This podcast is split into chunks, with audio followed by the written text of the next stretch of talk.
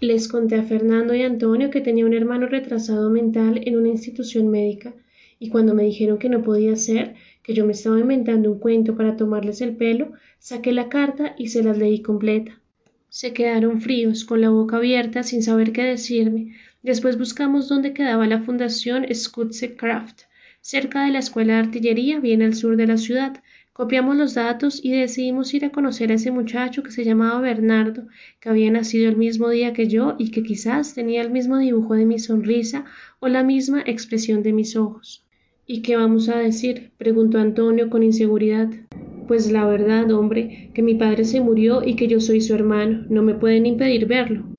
Tengo derecho a visitarlo y mientras hablaba en ese tono enfático iba convenciéndome de que sí, de que quería conocer a ese joven que ahora era el único familiar que yo tenía sobre la tierra. Mis amigos estuvieron de acuerdo. Esa tarde la pasamos escuchando música en mi casa.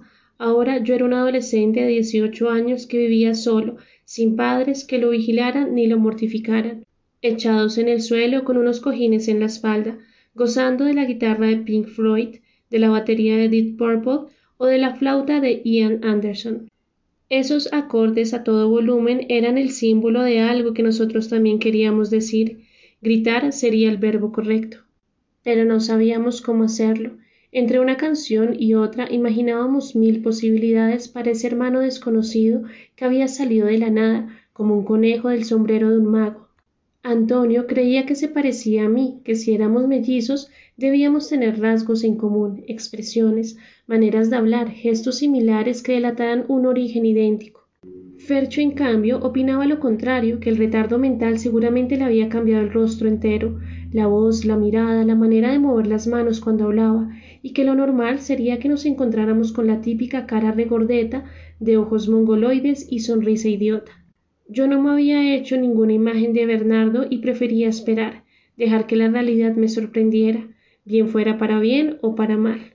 Al día siguiente dejé a la empleada encargada otra vez de la tienda. Le dije que yo tomaría las riendas en un par de días. Pasé por la estación de policía y firmé una declaración en la que dejaba constancia de que no tenía ni idea de dónde había salido el revólver con el que mi padre se había suicidado un arma robada con la que habían atracado un banco y matado a dos guardias, según los primeros resultados de la investigación, y ya al mediodía quedé libre y pasé por mis dos amigos para ir a visitar a Bernardo a la fundación. Cogimos un bus por la avenida Caracas hacia el sur. Desde nuestro barrio no era tan lejos. Nos bajamos a la entrada de la escuela de artillería y a una cuadra de distancia divisamos un letrero y una flecha que indicaba la dirección donde estaba la fundación. Por lo que mi padre había escrito en la carta, yo me había hecho la imagen de una institución médica seria, dedicada a la investigación y al cuidado de cierto tipo de pacientes con trastornos psiquiátricos. La verdad es que mi padre había maquillado la situación. A los pocos metros de caminar por una trocha demarcada al lado y lado por unos eucaliptos gigantescos, nos tropezamos con una edificación derruida, descascarada y con un aire de mansión lúgubre venida menos, como esas casonas embrujadas de película de terror barata. Unos jardines descuidados y un césped sin podar rodeaban el lugar. Varios loquitos despeinados y con unas batas blancas manchadas y sin planchar caminaban por las cercanías, hablaban solos, manoteaban, lloraban o se quedaban inmóviles mirando un árbol o las formas de las nubes en el cielo.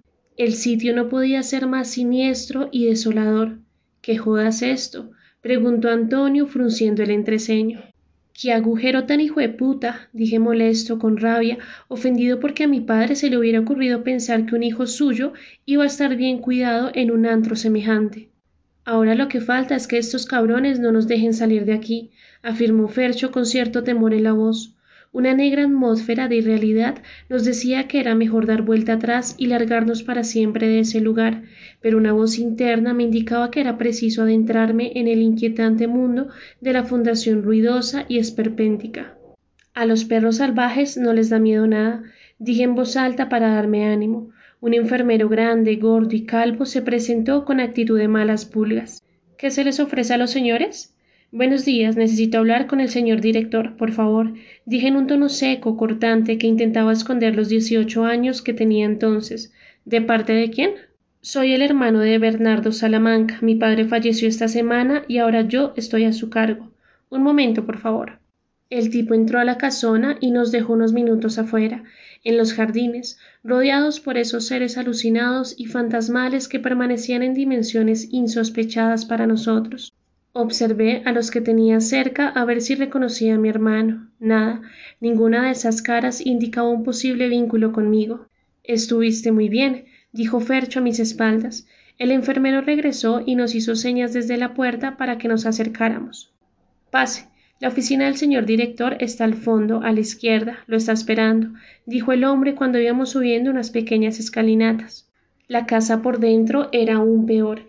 Estaba pintada de un verde claro, muy aguado, tal vez para dar la impresión de un hospital o centro de salud, pero al paso del tiempo había dejado manchadas las paredes, agrietadas y con la pintura cayéndose a pedazos. El resultado era un desastre. Sentí que caminaba por un corredor que en cualquier momento podía venirse abajo y aplastarnos bajo su peso. La oficina del director, un individuo de mediana estatura, flaco, canoso, con bigotes blancos y los ojos saltones, recordaba la de esos funcionarios que desde hace años están esperando fondos estatales para renovar su roñoso mobiliario y sus pisos sucios y malolientes, pero que sin embargo saben que esos fondos nunca llegarán y que les toca irse acomodando a una miseria que cada día se aproxima más a la indigencia absoluta. Caballeros, por favor, sigan, dijo esa especie de maestro de ceremonias de un circo ambulante de medio pelo. Buenos días, señor director. Comencé diciendo de pie frente a él y con mis dos amigos atrás, como si estuvieran cuidándome la espalda. Soy Marcos Salamanca. Mi padre falleció esta semana He venido a visitar a mi hermano Bernardo. Reciba mis más sentidas condolencias. Su padre nunca faltó a sus obligaciones con esta fundación. Tenemos un excelente recuerdo de él. Me gustaría ver a mi hermano. Claro, claro. Pero antes quiero advertirle que esas obligaciones son fundamentales para el sostenimiento de esta institución. Se habrá podido dar cuenta de que no somos una entidad con ánimo de lucro y que solo nos anima una voluntad de servicio. ¿Cuáles eran esas obligaciones, señor? Le pregunté, pues era evidente que antes de permitirnos la visita el tipo quería asegurar el botín. Muy poco, realmente. Su padre nos colaboraba con un sueldo mínimo al mes y con un mercado quincenal. Cuando no podía venir él mismo, entonces nos mandaba al mercado con alguno de sus empleados. Me reí por dentro de la expresión alguno de sus empleados, como si mi padre fuera el dueño de una cadena de supermercados y tuviera cientos de trabajadores a su servicio, Quién sabe cuál de mis vecinos, prometiendo mantener el secreto, era el encargado de ir hasta la fundación en un taxi a dejar el obligado mercado quincenal. Perfecto, cumpliré con lo pactado. Me alegra oírlo hablar así, señor Salamanca. Habrá notado que lo único que nos alienta es el deseo de servir a la comunidad. Su ayuda es muy importante para seguir cumpliendo con estos ideales. Si no le importa, me gustaría ver a mi hermano ahora. Por supuesto, acompáñeme, por favor. Cruzamos de nuevo el corredor y nos dirigimos al costado opuesto de la casa. La sensación de abandono era permanente en cada rincón polvoriento, en cada mueble roto, en cada puerta desvancijada que íbamos encontrando en el camino. Después de pasar un salón donde varios enfermos veían televisión con los ojos embrutecidos puestos en una pantalla, con la imagen defectuosa, entramos en una cocina enorme donde tres mujeres estaban lavando platos, pelando papas y secando vasos y cubiertos con unos trapos hechos jirones. Sentado en una butaca y protegido por un delantal descosido y roto, había un muchacho desgranando arberja en un platón de peltre. Un mechón grasiento que le bajaba por la frente le cubría la mitad de la cara. Era de mediana estatura, de huesos anchos y un poco pasado de peso. Cuando levantó la cabeza vi que su mirada era limpia, transparente, como si uno estuviera frente a un manantial de agua fresca sonrió con gentileza como dándonos la bienvenida. Bernardo es un gran muchacho y preferimos que no se desperdicie al lado de los otros enfermos, dijo el director con un aire de socarrón, como si fuera muy fácil engañarnos debido a nuestra corta edad. Ha progresado mucho desde que está entre nosotros colaborándonos con las tareas de la fundación. Me acerqué a mi hermano y lo abracé.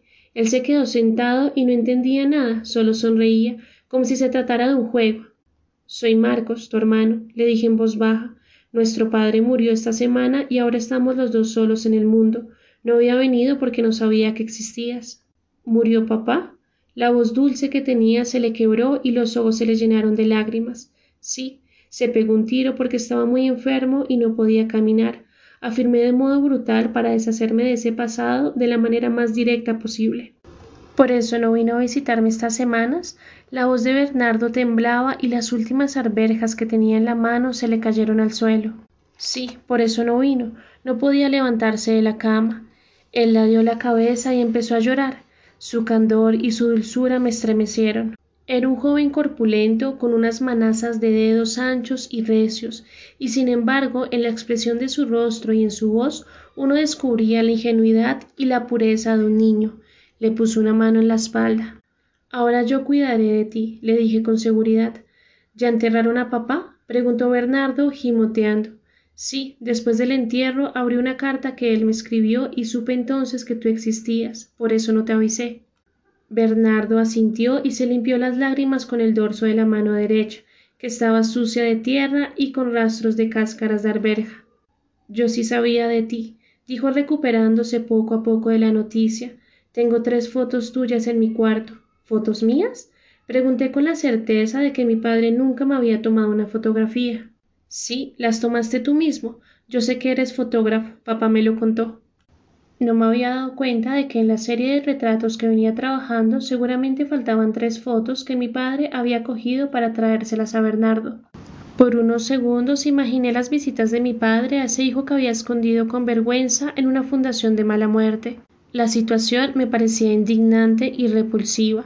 No entendía cómo había dejado a ese joven, de mirada dulce, encerrado en un agujero para que unos explotadores y oportunistas de pacotilla lo esclavizaran a su antojo.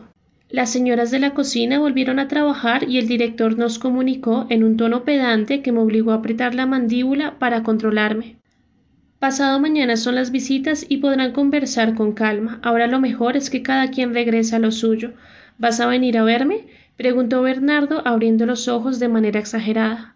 Claro que sí, de ahora en adelante nadie nos va a separar, afirmé mientras me ponía de rodillas y quedaba muy cerca de él.